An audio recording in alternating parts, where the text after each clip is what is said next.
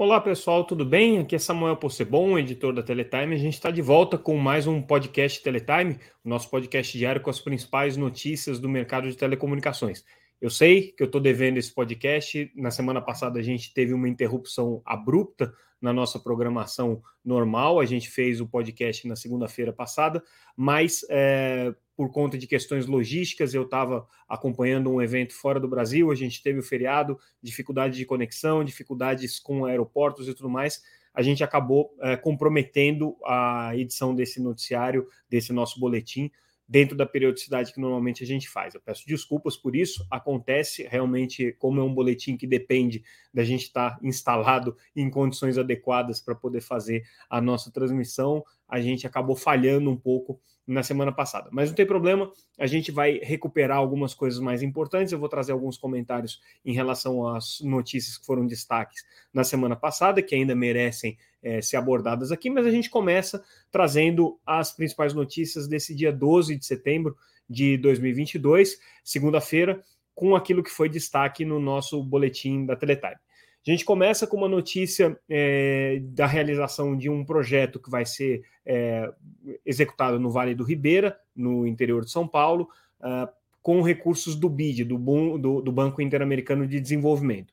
Esse projeto é importante porque ele está inserido dentro de um contexto é, de projetos de conectividade para os quais o BID tem reservado cerca de um bilhão de dólares, então é, são recursos bastante expressivos aí que vão ser é, colocados dentro desse, desse, desse programa, né? E um, das, um desses, desses programas vai ser executado agora juntamente com o governo do estado de São Paulo. São 32,4 milhões de reais que vão ser viabilizados.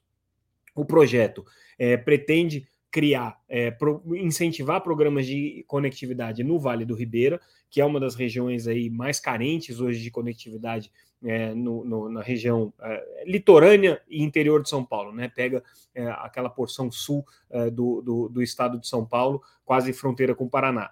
E é uma região realmente muito carente hoje de infraestrutura. Então, o que, que é, o governo do estado de São Paulo vai fazer? É incentivar por meio de leilões reversos, né? Então, ele vai colocar os recursos à disposição e vai aguardar as propostas para conectividade que utilizem menos é, recursos possíveis, então aqueles projetos que tiverem é, é, uma quantidade menor de recursos demandados vão ser os vencedores, né? E esse projeto é, tem aí a, a, o, o, objetivo né, de conseguir é, atender 22 municípios, que são os municípios mais carentes, num total aí de 80 mil pessoas num período de cinco anos. Esse é o projeto. Né? Eles já identificaram ali é, pelo menos 274 pontos de interesse que compreendem associações, é, algumas atrações turísticas importantes, escolas, postos de saúde, e aí é, desses 274 pontos, pelo menos 211 não tem nenhum tipo de é, conectividade, e aí o projeto visaria justamente atender a esses municípios. O interessante desse, esses pontos de interesse nesses municípios. O interessante desse projeto é que ele está sendo desenvolvido com recursos do, do BID, né, do Banco Interamericano de Desenvolvimento, que é, é um, um, um, recurso que está voltado para programas de conectividade, já tinha sido anunciado no ano passado. É um programa bastante ambicioso do BID, né, de incentivo. O BID está, em parceria com a Anatel, desenvolvendo estudos também sobre os pontos de demanda, sobre aqueles pontos em que é, é, são necessários são necessárias ações e programas mais efetivo de conectividade. E dentro do, do, do, projeto Brasil Mais Digital, que é esse programa de investimentos do BID, são cerca de um bilhão de reais aí que foram anunciados em abril de 2021 e que pretendem ser implementados agora. Então, esse programa agora no estado de São Paulo que foi anunciado é, na sexta-feira passada, é, tem aí o, o, o recurso do BID e é o primeiro passo nesse sentido programa que está aberto aí a provedores de conectividade, provedores de internet, empresas que estão prestando serviços aí nessa, nessa área. Então vai ser é, importante a gente entender como é que é o desempenho desse modelo, que já foi praticado em outros estados, né? Minas Gerais já fez modelo de leilão reverso, é, existem outras experiências importantes aí no Brasil, mas é, com esses recursos pode ser inclusive uma fonte de inspiração para os programas que vão ser financiados aí com recursos do FUSH.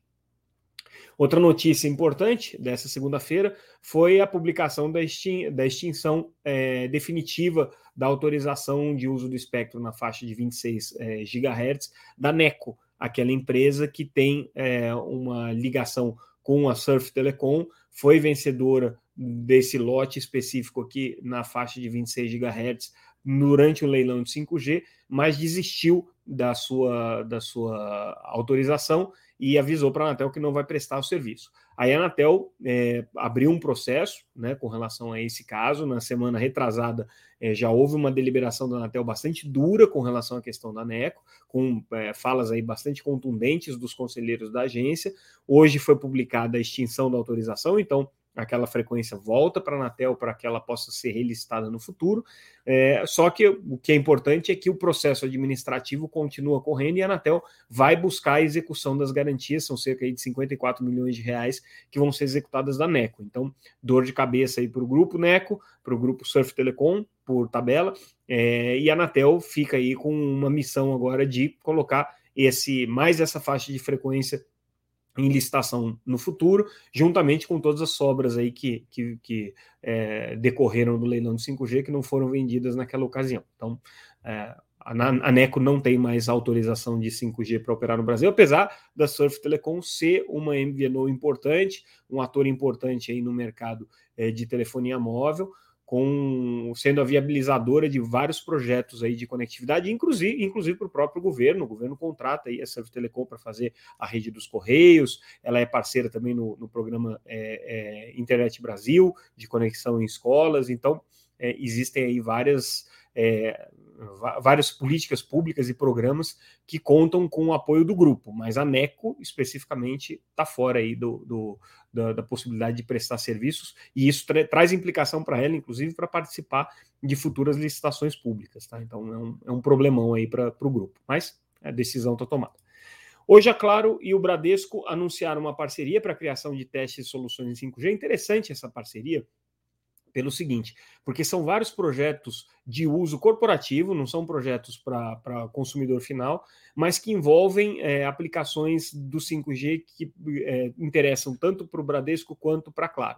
Então, é, vão desde é, é, programas, projetos aqui de, de, monitoramento de agências bancárias, reconhecimento facial é, para incrementar segurança né, nas agências, como também alguns projetos do, do Bradesco que envolvem, por exemplo, é, financiamento para imóveis, vão ganhar soluções aí de realidade aumentada, realidade virtual, que é, utilizando o 5G da Claro, né, e que podem gerar novos negócios aí para o Bradesco. Então é uma parceria é, ainda prospectiva, não é uma grande parceria comercial, não tem né, valores envolvidos aqui, é prospectiva no desenvolvimento de serviço, mas é importante porque começa a se desenvolver a partir daqui justamente é, é, projetos envolvendo 5G que tem interesse para uma determinada área, área, econômica, nesse caso especificamente para o mercado financeiro, junto com o Bradesco, e que podem trazer aí é, o, todo o potencial do 5G para dentro é, do, do de, das atividades corporativas desses segmentos econômicos. Aí, no caso, o setor bancário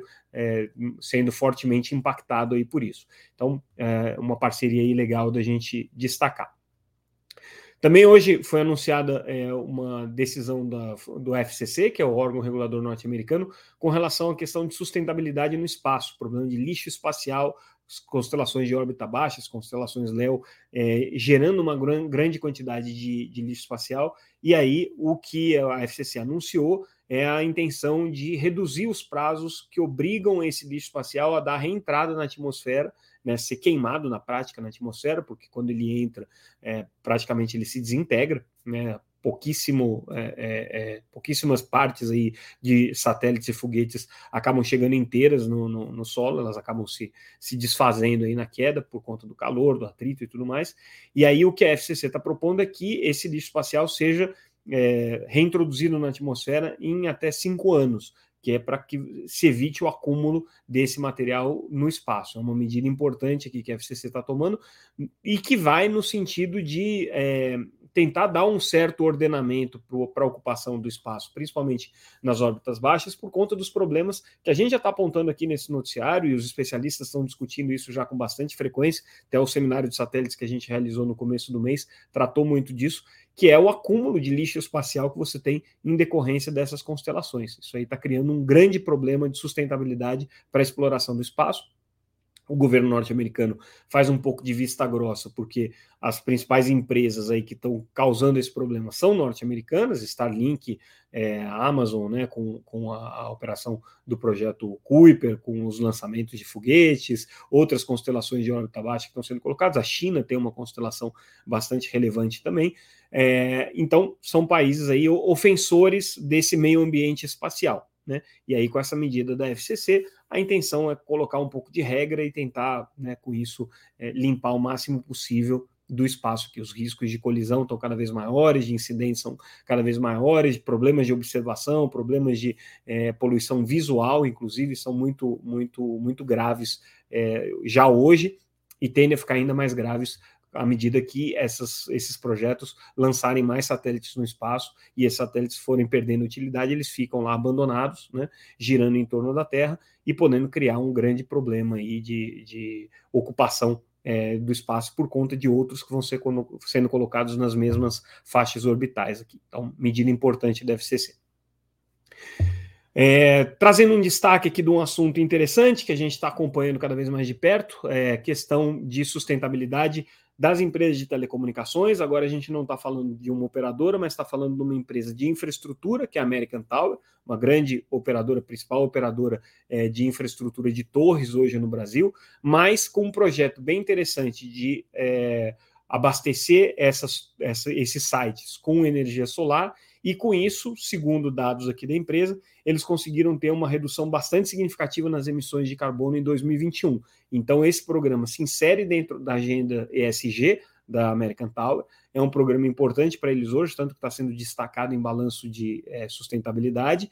É, e esse é um tema que a gente vai discutir no próximo dia 4 de outubro no seminário é, Telecom ESG, que tem justamente a proposta de discutir a agenda ESG dentro do setor de telecomunicações. Então, é um caso interessante aqui é, e é, certamente a gente vai discutir essas e outras iniciativas durante o evento.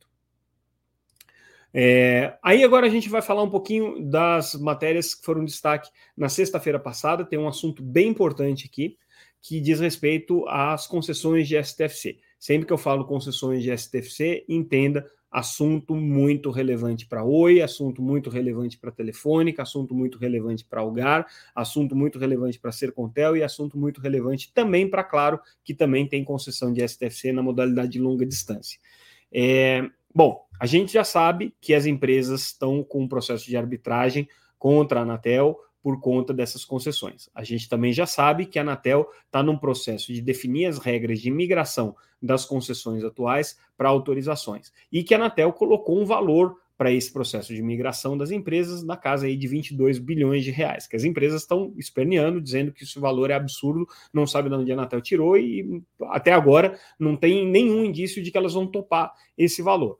Como isso ainda passa pelo Tribunal de Contas da União, ainda pode ser que o valor aumente, que a gente só vai ter uma definição é, é, mais concreta em dezembro, então esse assunto está ainda em banho-maria. A mesma coisa a arbitragem, as empresas estão pedindo para lá de 36 bilhões de reais aqui em, compensações da União, a arbitragem vai ter que decidir em algum momento em 2023, a gente vai ter um quadro mais claro com relação a isso. Mas, enquanto isso, a Anatel é obrigada, pela legislação, a preparar um novo edital de é, licitação para uma futura concessionária do serviço de telefonia fixa. Isso está estabelecido lá porque esse edital tem que sair com uma certa antecedência em relação ao vencimento dos contratos que se dá em 2025. Então, essa, esse edital de licitação precisa ser conhecido até o final do ano. E até agora, a Anatel não deu nem sinal do que, que ela vai exigir aí. Se ela vai exigir preço, se ela vai exigir compromissos, contrapartidas, uma combinação das coisas, mas tem dois parâmetros que a gente chama atenção aqui. Primeiro, é, o conselheiro Arthur Coimbra, que tem conduzido esse assunto, num evento na sexta-feira passada, é, deixou muito claro que a Anatel não tem nem ideia do que, que ela vai é, cobrar. Ou, se tem ideia, não está trazendo isso aí a público ainda. Diz que oportunamente virá. Mas ele faz aí uma ponderação de que isso tem que considerar atratividade dessa concessão, as condições de mercado e os eventuais interesses aí que as operadoras tiverem. Pois bem, o paradoxo que se coloca é o seguinte: a Anatel ainda não sabe como é que vai ser, mas ela sabe o que, que ela está exigindo das atuais concessionárias de STFC para migrarem para autorização. Ela está exigindo 22 bilhões de reais.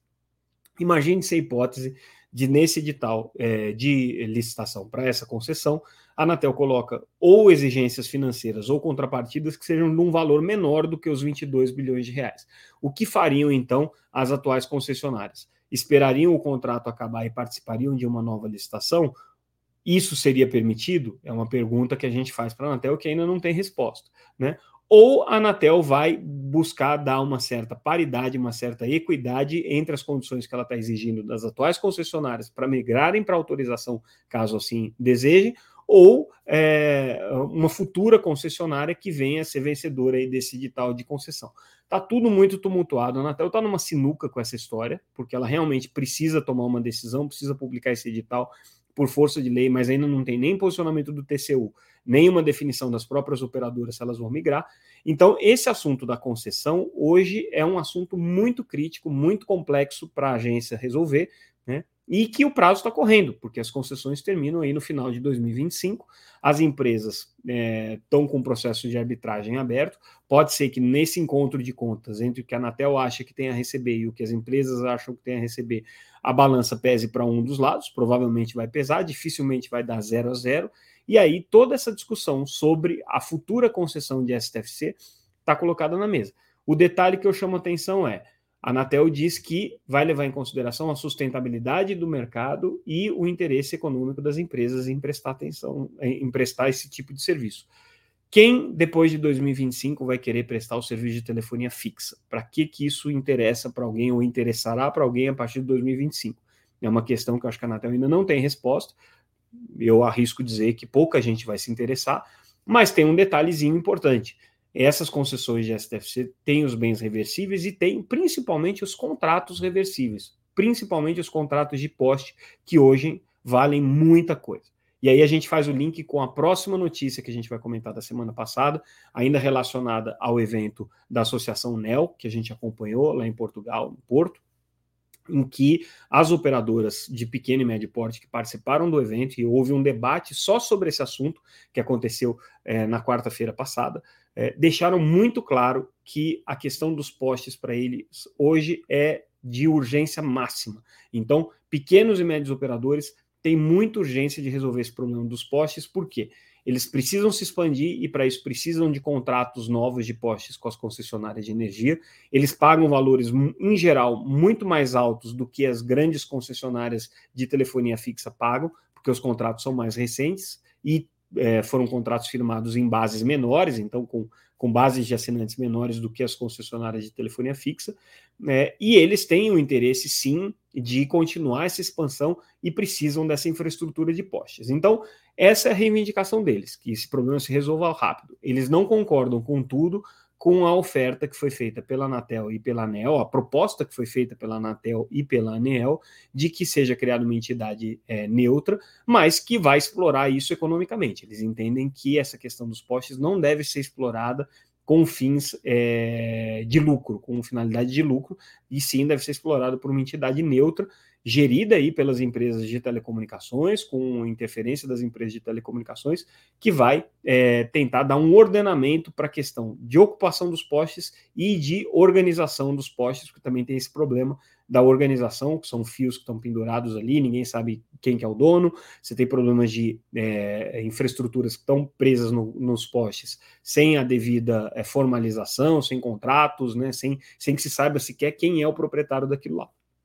Então, a Associação NEL está muito preocupada com isso. Foi um tema de muita discussão é, durante o evento da, da NEL na semana passada em Portugal.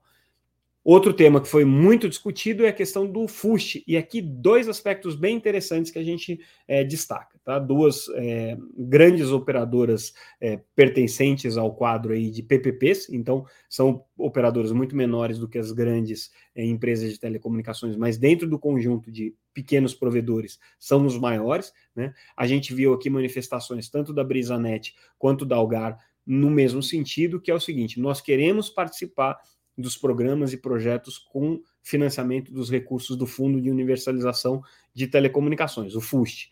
Esses recursos vão começar a sair à medida que o conselho gestor do FUST liberar os projetos. E o que eles disseram, que é bem interessante, que é o seguinte: no caso da Brisanet, inclusive, ela defende que esses recursos aqui do FUST sejam utilizados só para conexão em áreas rurais. Essa leitura da Brisanet não é consensual, outras pequenas provedoras pensam de maneira diferente, entendem que existe demanda e existe necessidade desses recursos também em zonas urbanas. Mas o que todas elas dizem é o seguinte: nós não precisamos do FUST com a modalidade de recursos é, não reembolsáveis. Eles entendem que hoje é possível simplesmente você emprestar esse dinheiro para as operadoras com uma taxa de juros interessante, com prazos mais alongados, e as operadoras vão é, entregar esses projetos reembolsando depois o Estado com relação a esses recursos. Então, é uma abordagem legal aqui deles, porque facilita muito a vida do Ministério das Comunicações e do Conselho Gestor do FUST, que não vai precisar pegar é, a parte mais é, disputada do recurso, que é os recursos não reembolsáveis, que podem ser utilizados para outras finalidades, como, por exemplo, subsidiar serviços, e, é, nesse caso, os recursos seriam é, apenas emprestados, retornando para a União depois. Os PPPs estão dispostos a isso, estão fazendo é, coro e é, defendendo que uh, o Ministério das Comunicações adote esse caminho aqui com eles. Então, fica aqui é, essa, essa análise, porque é um assunto bem importante. E aí, para fechar a discussão do evento da ANEL, é, eu queria só fazer uma amarração aqui das prioridades que a, que a associação tem hoje. FUSH é uma delas, Poste é, uma, é outro assunto bastante relevante. Eles estão muito envolvidos na questão do 5G, principalmente em criar um ambiente competitivo. E aí o que a ANEL é, destacou durante o evento, especialmente a, a, participação do presidente Rodrigo Schuch, que a gente vai depois fazer um podcast específico com ele, com uma entrevista que a gente fez com ele, deve entrar é, no, no comecinho da semana que vem, esse podcast. É, mas o que ele destacou aqui na, na, na, na realização desse evento é que a ANEL é, quer ser uma fomentadora da competição. Então, como que eles vão atuar? Tanto na linha institucional, com a atuação junto à Anatel, com a é, provocação dos entes públicos, Conselho Gestor do FUST, Ministério das Comunicações e tudo mais, que a ANEL já está fazendo, mas eles também querem funcionar como um clube de compras de equipamentos e também criar uma grande CDN para distribuição de conteúdos. Lembrando que a ANEL surgiu como uma associação que era voltada para o mercado de TV por assinatura, eles compravam programação para as operadoras de TV por assinatura independentes. Não, com, com o tempo, né, essas programadoras, essas operadoras de TV por assinatura se tornaram provedores de internet. A ANEL passou a representar o interesse também dos provedores de internet. Hoje eles têm mais de 200 associados aí, é, que são é, majoritariamente provedores de pequeno e médio porte, não são operadores de TV por assinatura. Mais de 50% dos associados da ANEL não têm é, outorga sequer para prestar serviço de TV por assinatura, mas eles querem transpor aí a ideia original da ANEL, que era ser um clube de compra de programação, para ser também um clube de compra de equipamentos e para ser uma plataforma de desenvolvimento de CDNs que se aproveite aí dos 500 mil quilômetros de rede que os 200 associados da ANEL têm no Brasil. Essa é a mensagem aqui que a associação deixou ao final do seu evento. Então, é um assunto aí que a gente, a gente acompanha, porque, é, sem, sem, dúvida, tem poder aí de influenciar o cenário competitivo e o cenário institucional, tanto NEL quanto Telcomp, quanto também a Brint, são associações, associações que estão ocupando esse espaço de uma maneira muito relevante na cena institucional de Brasília. E aí a gente fecha o nosso boletim de hoje com uma notícia também da semana passada, uma carta, uma manifestação que o CGI, que é o Comitê Gestor de Internet, fez com relação à decisão da Anatel de não alterar a norma 4. CGI aplaudiu a decisão, disse que a norma 4 é essencial para o funcionamento de internet, defendeu a manutenção dessa norma é, e é, foi coerente aí com seus posicionamentos nos últimos anos. Norma 4, para quem não se lembra, é uma regra ainda de 1995, antiga, é, que previa que a Embratel não iria entrar no segmento de provimento de acesso à internet, e ela criou essa distinção entre provedor de rede e provedor de serviço de internet, que é uma distinção, aí uma posição pessoal minha, que deixou de fazer sentido no momento em que você introduziu a internet banda larga. é, não existe mais essa fronteira entre o provedor de conectividade e o provedor de serviço. Isso fazia sentido lá atrás, mas hoje faz muito pouco serviço. E essa norma 4 é só um, um resquício aí de uma regulamentação de 30 anos atrás, que hoje é, já perdeu muito sentido. Mas, do ponto de vista do CGI e é, de alguns provedores de internet, parece que ela ainda é relevante, ela tem também algumas é, implicações tributárias que são é, consideradas importantes, e o CGI aí está bancando a defesa dessa norma 4, está levantando a bandeira aí junto a outras associações e empresas que defendem é, a famigerada norma de é, meados da década de 90 e que criou algumas das é, situações institucionais que a gente tem hoje no, na, no, no, no, segmento de internet, quando a gente olha do ponto de vista regulatório. Acho eu uma norma anacrônica, acho que a Anatel poderia ter revisto, mas a agência optou por não mexer nisso, porque isso aí traz outras implicações que a Anatel não tinha como avaliar qual seria o impacto efetivo disso. Então, fica aí o recado. E com isso, pessoal, a gente encerra o nosso boletim de hoje. É, a gente volta amanhã com mais é, um boletim Teletime. Se tudo correr bem, a gente segue essa semana para o nosso fluxo normal de publicações. Ficamos por aqui então, agradeço mais uma vez a audiência. Lembrem que tudo que a gente comentou aqui está disponível lá no site www.teletime.com.br. Ali vocês podem se inscrever também no nosso boletim para receber diretamente no seu e-mail. Aí não tem erro, não tem falha, todo dia é, é sagrado, a gente solta o nosso boletim Teletime. É, e vocês podem acompanhar gratuitamente também nas redes sociais, sempre como arroba Teletime News, Twitter, Facebook, Instagram. LinkedIn e também no YouTube, onde vocês podem acompanhar esse nosso podcast em vídeo, né, assistindo a essa pessoa que vos fala aqui, é, trazer as informações sobre o mercado de telecomunicações. Ficamos por aqui, amanhã a gente volta. Tchau, tchau.